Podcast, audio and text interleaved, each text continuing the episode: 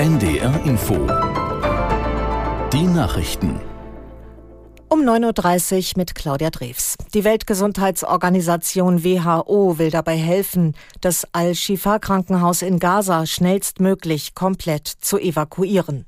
WHO-Chef Tedros berichtete von desaströsen Zuständen vor Ort. Aus der Nachrichtenredaktion Felix Tenbaum. Ein WHO-Team habe die Shifa-Klinik besuchen können. Es gebe dort weder Wasser noch Strom oder Lebensmittel, so Tedros.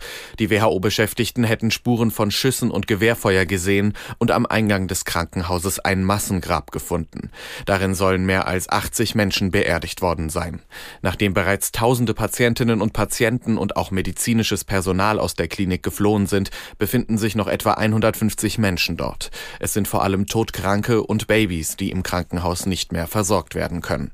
WHO-Chef Tedros forderte angesichts der Lage eine sofortige Feuerpause.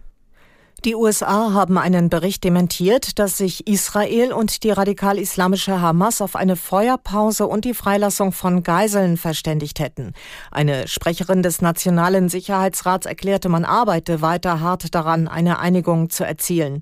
Zuvor hatte die Washington Post berichtet, es habe eine Vereinbarung unter Vermittlung der USA gegeben. Bisher stimmt Israel vorübergehenden Kampfpausen zu, lehnt aber eine Waffenruhe ab, solange nicht alle Geiseln Geiseln freigelassen werden. Heute wird in Deutschland an die Opfer von Krieg und Gewaltherrschaft erinnert.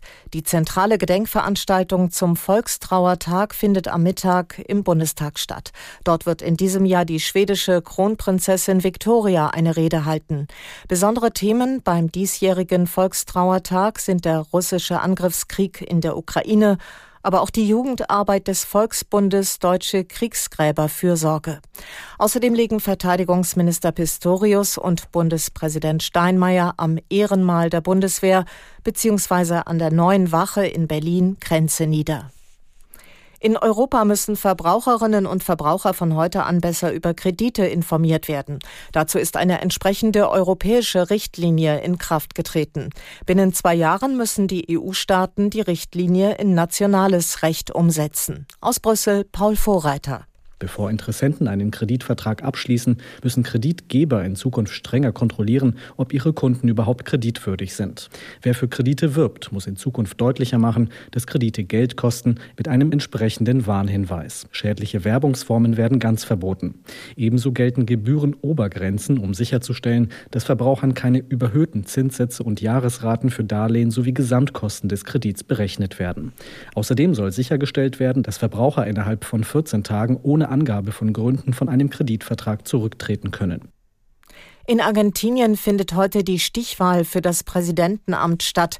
Es tritt der amtierende Wirtschaftsminister Massa von den Peronisten gegen den rechten Populisten Milei an. In den jüngsten Umfragen lagen beide fast gleich auf. Die Wahl findet mitten in einer schweren Wirtschaftskrise statt. Die Inflationsrate in Argentinien lag zuletzt bei rund 140 Prozent. 40 Prozent der Menschen in dem südamerikanischen Land leben in Armut. In Kiel stehen heute zwei Bombenentschärfungen an.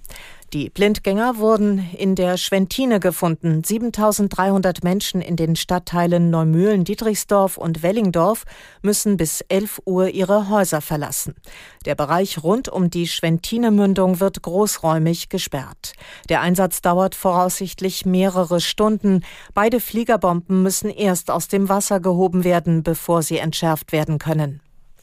Das Wetter in Norddeutschland, viele Wolken, vielerorts Regen, maximal 8 bis 12 Grad. Morgen meist bewölkt mit Schauern bei 9 bis 11 Grad. Die weiteren Aussichten am Dienstag weiterhin wolkig mit Schauern bei nur noch 6 bis 8 Grad und am Mittwoch insgesamt etwas freundlicher, am Abend an der Nordsee Regen 3 bis 7 Grad. Das waren die Nachrichten. NDR Info Podcast jetzt zwischen Hamburg und Haiti.